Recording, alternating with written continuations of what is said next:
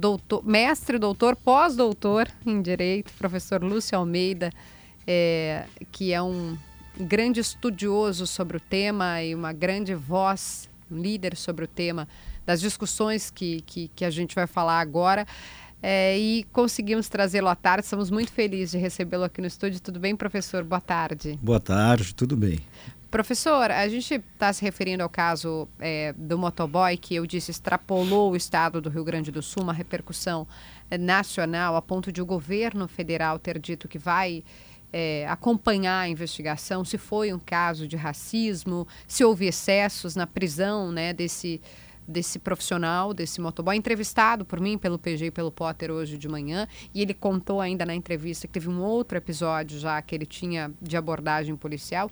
E eu queria perguntar para o senhor, do ponto de vista, claro, resguardando que a gente tem que ter toda Sim. uma investigação, sabemos disso, a gente não está acusando ninguém, mas analisando as imagens, a gente consegue enxergar racismo nesse episódio?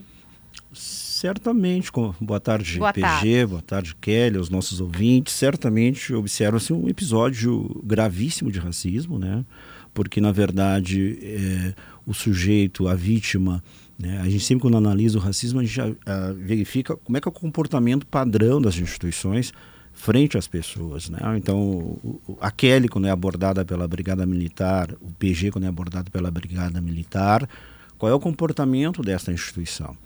E o que se verificou naquele momento foi que o comportamento foi totalmente não isonômico, porque se tratava da vítima. E tem um detalhe muito importante, né, que acho que todo mundo já percebeu. As pessoas que gritavam que se tratava de um caso de racismo eram pessoas brancas, indignadas com o que estava acontecendo. Então não é um público, digamos assim, do ponto de vista sociológico, etnográfico, simpático, digamos, em tese, à causa.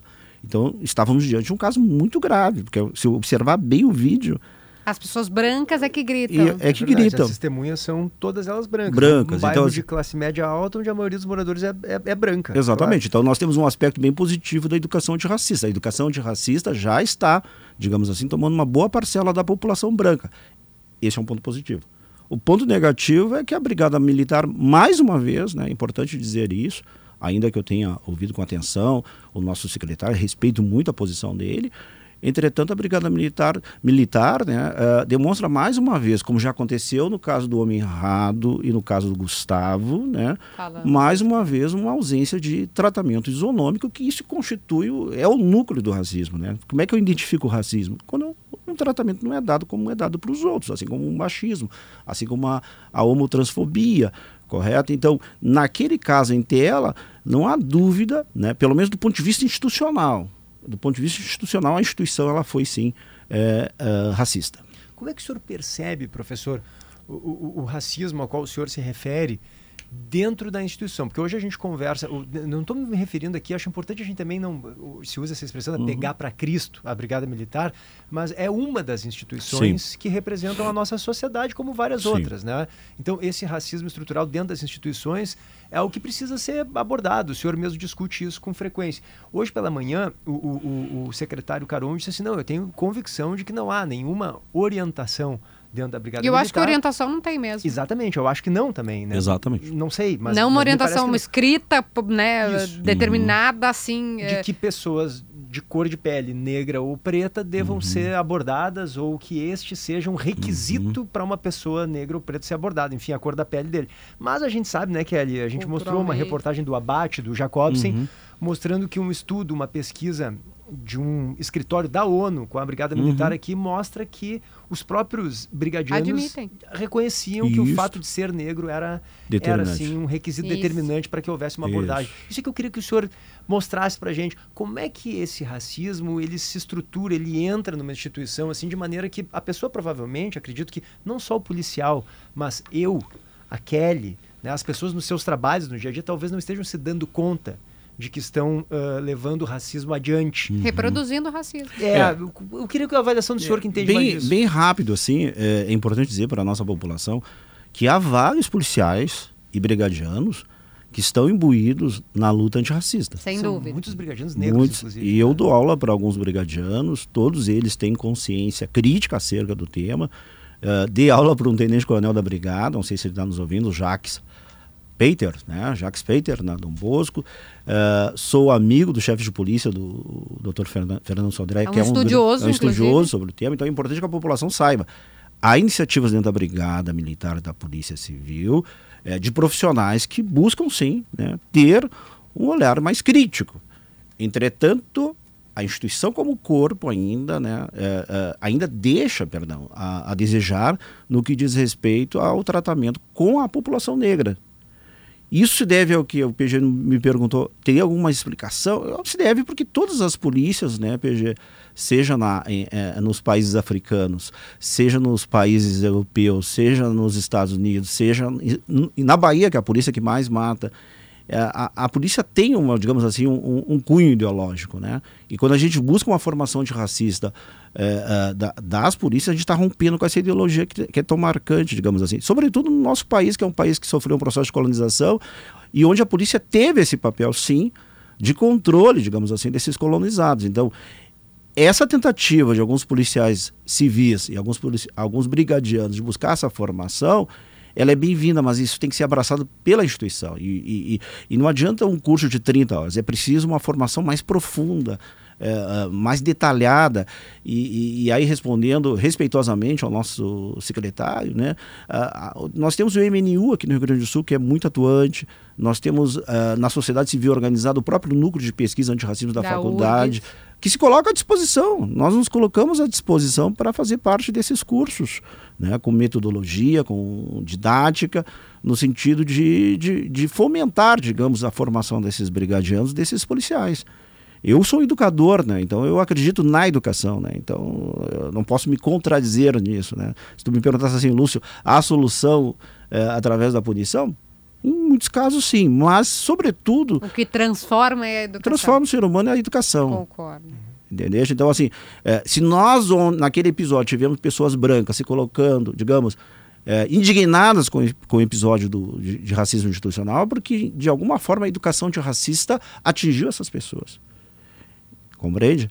Mas a Brigada Militar tem que ser responsabilizada, sim, é, é, é certamente com a sindicância que já está aberta e, e, as de, e as devidas providências têm que ser tomadas com esses profissionais porque não se admite mais esse tipo de comportamento, porque afinal de contas, né, é, uh, o, o, o, brigadiano, o, o, professor que trabalha numa escola estadual, ele é um, ele é um servidor à população. E a população uhum. negra e a população branca pagam, digamos assim, seus tributos. Embora não tenha um serviço específico atrelado aos tributos, mas nós sustentamos esses servidores públicos para que eles tenham, então, um trabalho é, qualificado e, sobretudo, humano. Eu vou pegar esse ponto que o senhor falou, professor. A gente está recebendo aqui o professor Lúcio Almeida. Eu disse, é um, é um farol né, em, relação a esses temas, um estudioso, é um dos homens, eh, se não o homem à frente do, do núcleo antidiscriminatório da Universidade Federal do Rio Grande do Sul e tem um trabalho de de educação acadêmico mesmo, é, em letramento racial, que é muito importante. E eu queria fazer uma pergunta para o senhor em relação à a, a, a, questão do racismo e, e disso que o senhor falou, dessa como as pessoas brancas estão percebendo ou não. Porque me parece ainda, professor, que as pessoas conseguem enxergar claramente o racismo quando alguém chama uma uma pessoa negra de macaco, por exemplo, quando colocam a banana ali no, no, no carro, como aconteceu com, com o Márcio Chagas.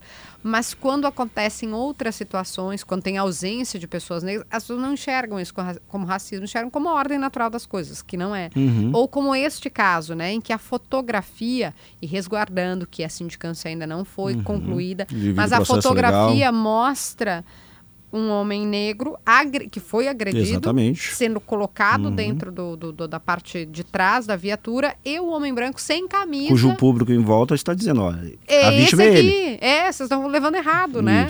É, é, isso, isso, é um elemento agravante, isso é, agrava mais. Aque, aquela imagem ali, ela é muito, ela é muito forte, né? Ela é muito Uh, me parece assim, é, é, não tem contestação não. daquela agressor, imagem. diz o agressor sorrindo. Sorrindo e conversando com uma policial. O então, homem agredido é levado na, na, cachorreira. Ali. E, e, aí é que eu queria perguntar para o senhor assim, por que, que ainda existem situações, por que, que não é claro ainda para parte da sociedade que isso é. Ah, mas Kelly, tá claro que é. Não, para os policiais, por exemplo, não ficou claro que. Ah, isso passa, evidentemente, por toda a questão da educação, né, Kelly? Tanto na educação básica, que há pouco, recentemente, saiu uma pesquisa que a, educação, a nossa educação básica está tá um índice muito baixo, né? passa pela educação de ensino médio, passa pela educação nas nossas universidades. É, nós, há pouco, vamos ter na La Salle uma cadeira específica acerca do, do, do direito antidiscriminatório. Quer dizer, os nossos delegados, nossos juízes, nossos promotores estão saindo dessas faculdades sem olhar hum. com sensibilidade acerca do tema. Então, assim, é, o, o brigadiano ele chega, veste a sua farda, mas antes disso tem um cidadão que foi formado, uma cidadã que Isso, recebeu uma formação. que carrega os seus valores e Exatamente. Crenças. Então, cabe às instituições, eu sou, eu sou um sujeito que acredito muito no papel das instituições de educação, é, digamos, promover essa educação antirracista. Né? E para isso tem que ter investimento, tem que contratar profissionais é, qualificados, que tenham, digamos, uma pedagogia adequada. É, a, as universidades, sobretudo as nossas faculdades de direito, têm um papel, digamos assim, relevante nisso. E não há ainda esse papel, não está sendo conduzido, não está sendo produzido, enfim, né? Então, é, deixar para a Brigada Militar e a Polícia Civil fazer algo que tenha que ser as instituições que antecedem o papel da Brigada e da Polícia, de certa forma também é, é diminuir demais o papel que se tem com a educação antirracista. A educação antirracista ela começa já com o teu bebê que está na formação, na formação né? dele. Assim como no passado, eu sou, numa, sou num, de um grupo de pessoas que a gente não tinha educação ambiental. A minha hum. filha, meus filhos têm educação ambiental hoje. Então nós temos que acreditar na educação. Então, no passado nós não acreditávamos na educação ambiental. Hoje é difícil tu não encontrar um jovem de 12, 15 anos, um adulto que já não tem esse olhar com a questão ambiental. A mesma coisa se passa com a questão da educação antirracista. A instituição, a Brigada Militar, demonstrou naquele caso que ainda está deixando muito a desejar no que diz respeito à sua formação uh, antirracista a instituição. Então, acho que precisamos mais uma PG é. antes. Eu, é, eu acho que é interessante o senhor, se puder, dentro do possível, professor, dizer para a gente como é que na prática né, se coloca essa, essa educação antirracista na Brigada Militar. Porque o secretário, inclusive, disse Falou que, que é horas... feito uh, exatamente, cursos são. É, ele citou até o delegado Fernando Sodré, que é muito qualificado. Isso. Mas esses cursos, eles, eles, não podem ser é, chefe de polícia, né? É, o delegado civil. É, de, ele é, delegado, ele é, mas ele está chefe de polícia. Manda um abraço para ele, aliás. Deve estar né? tá ouvindo, é, é ouvinte aqui. Não só em relação à Brigada Militar, mas essa educação antirracista nas uh, instituições públicas. E a Brigada Militar é uma delas. Como isso. é que se faz isso na prática, professor? Na prática, através de uma legislação que, que, que obrigue, digamos, é assim que funciona num país como o nosso, né? Tu tem previsão de políticas através da legislação. É, nós temos um Estatuto da Igualdade Racial, mas ele não é suficiente, né? Ele não dá conta disso, porque ele não tem essa ele não tem essa intensidade de, de teor obrigatório, né? Deixa muito em aberto. Então a gente precisaria de um compromisso, digamos assim, dos equipamentos legislativos do, do nosso Congresso Nacional, no âmbito do estadual, as nossas assembleias legislativas, no âmbito municipal, as câmaras municipais. Há algumas iniciativas nesse sentido, aqui mesmo em Porto Alegre, de uma educação antirracista nas escolas. Entretanto, digamos assim, há de se ter uma vontade política. Mas os cursos na corporação deviam ser mais o que o senhor acha mais mais, mais, mais constantes, abordar de maneira mais, mais, pra, mais frequente. Como uma isso, disciplina, isso, não... E que ensinassem o que exatamente, professor, por exemplo? O que, que acontece normalmente nas instituições? Uh, Chega-se o 20 de novembro, o pessoal quer falar sobre racismo, compreende? Uhum. Na minha avaliação, isso tinha que ser feito todos os meses. Uhum. Uma solução é isso, intensificar. Se nós estamos falhando aqui, aquela coisa, né? Eu tenho filhos, tenho três filhos. Se a minha filha está falhando em matemática, vamos ter que intensificar a matemática. Se ela está falhando em biologia, vamos ter que intensificar a biologia. A mesma co a coisa acontece com o conteúdo antirracista. Se nós estamos falhando enquanto instituição, se esse, se esse cidadão, essa cidadã, que por ser negra, está sofrendo um tipo de abordagem não isonômica, diferenciada dos demais, nós temos que intensificar a educação desses sujeitos, né, desses profissionais. E na minha avaliação é, é isso que passa, né, PG? Não tem outra solução, PG. É, é, é, é, só educação, digamos, pode, e eu sou um educador faz mais de 20 anos e vejo resultados assim fantásticos é, quando se investe em educação. Sobretudo educação voltada à formação humana. Né? Então, e, e, a outra forma de educação que ocorre no dia a dia, quando tu tem contato com as pessoas, né? Quantos relatos a gente não tem, né? De pais. É, é, eu, eu, eu, dou curso em algumas instituições e escuto de alguns pais. Olha, antes, Lúcio, eu tinha, sei lá, uh, transfobia. Eu tinha. Aí tive contato com o filho de um amigo que mudou. Que te, também tem essa educação informal. Mas a gente não pode esperar por essa educação informal, tem que ter uma educação formal, que seja objeto de deliberação legislativa, que seja objeto de decisão política e que a gente possa colocar adiante. Eu vejo só isso como solução. Professor, eu, até a gente, nosso tempo é bem curto aqui hoje, mas eu preciso fazer uma pergunta que, que, o, tá, tá que bastante... o PG colocou de manhã, que é a questão das abordagens, né? É, não é exclusivo do Rio Grande do Sul, o senhor estou até a Bahia, né? Que é um território... É, aí entra o aspecto ideológico da, da, da das polícias, Em né? que a abordagem, mesmo mesmo na Bahia sendo um não, estado. Não. O estado da Bahia foi uma das polícias que mais matou no país no ano passado, em 2023. Eles têm os dados que, são, que estão aí à, à, disposição de qualquer um no Google. Né? Mas por que, acontece isso? Né? Porque existe uma visão, é, é, digamos assim, muito presente, pelo menos eu posso. É um caso que a gente estuda bastante, que é o caso da Bahia, de é, repressão a pobreza. Né? Então, a Bahia tem muito isso, né? Então, e tem aquele olhar do, do de que se volta para o turismo, né? Quer dizer, eu afasto aquelas pessoas que não podem consumir, que não podem pagar, que não podem participar e põe a polícia em cima deles. É isso que acontece na Bahia. Uhum. E agora tem um outro, outro aspecto importante, que é um aspecto mais funcional, estrutural da, na, na Bahia, que alguns estudiosos estão julgando que o, o, digamos assim, o narcotráfico fez um movimento para o estado da Bahia. Né? Então, aí entra, tem, a gente tem que discutir muita coisa, uh, uh, guerras, drogas, como é que isso tem impacto na, na, na questão das mortes de, desses sujeitos, principalmente jovens negros, tem que discutir também a, acerca né, da, da, da questão ideológica das nossas polícias, porque a polícia, de certa forma, ela funciona quase em todos os lugares assim. Entende? Então, é, é, é, eu tive uma estudante de Moçambique, a Machamba, não, sobrenome Machamba, ela me disse, professor, tem uma região lá de Moçambique que é assim que funciona. Tem uma outra região de, região de privilegiados que a gente praticamente somos intocáveis. Então, assim, tem que se discutir também o papel da polícia, né?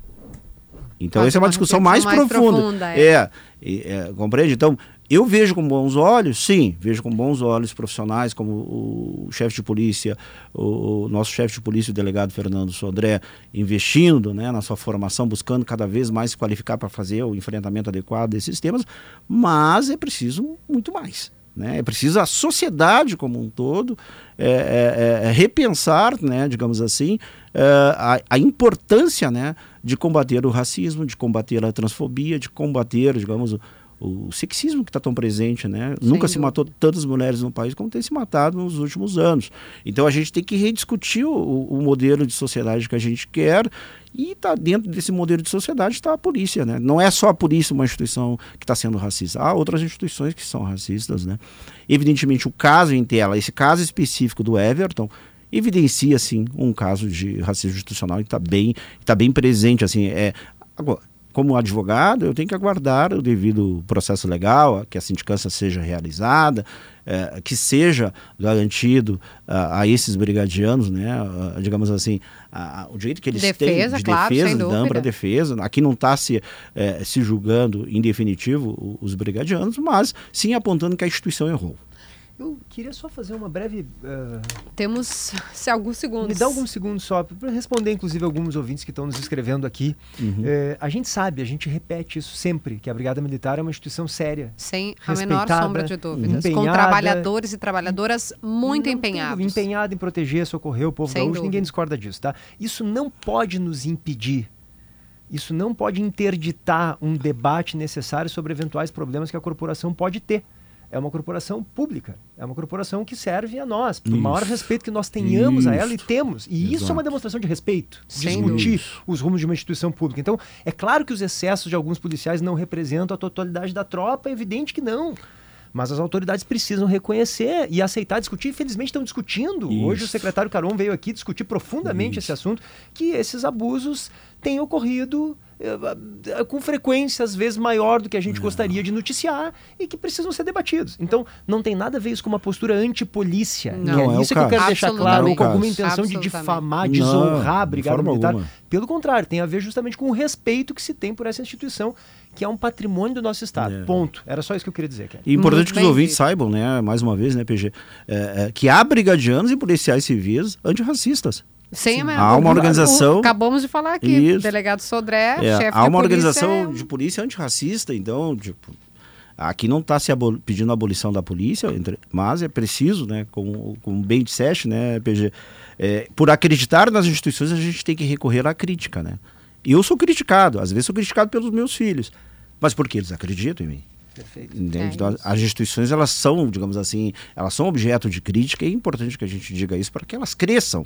né? E, e, o caso do homem errado que aconteceu na década de 80 não aconteceu neste episódio. Mas aconteceu na década de 80 porque teve, digamos assim, um avanço do, do ponto de vista, digamos assim, do modo pelo qual a Brigada Militar lida né, com a população negra. Mas também tivemos em 2021 o caso do, do Gustavo, né? E, e para o nosso ouvinte que de repente está dizendo aí, ah, mas se fosse um sujeito bem comportado, ele não teria sofrido esse tipo de abordagem. No caso do Gustavo, ele, um engenheiro formado, foi morto numa abordagem da Brigada Militar por estar portando um telefone celular. Tá bem? Então, assim, é, é vamos criticar no, tem, no, que tem que ser criticado e elogiar no que tem. Perfeito. Professor Lúcio Almeida, muito obrigada pela presença. Eu que agradeço. Sempre muito bem-vindo aqui. Obrigada pelo seu tempo.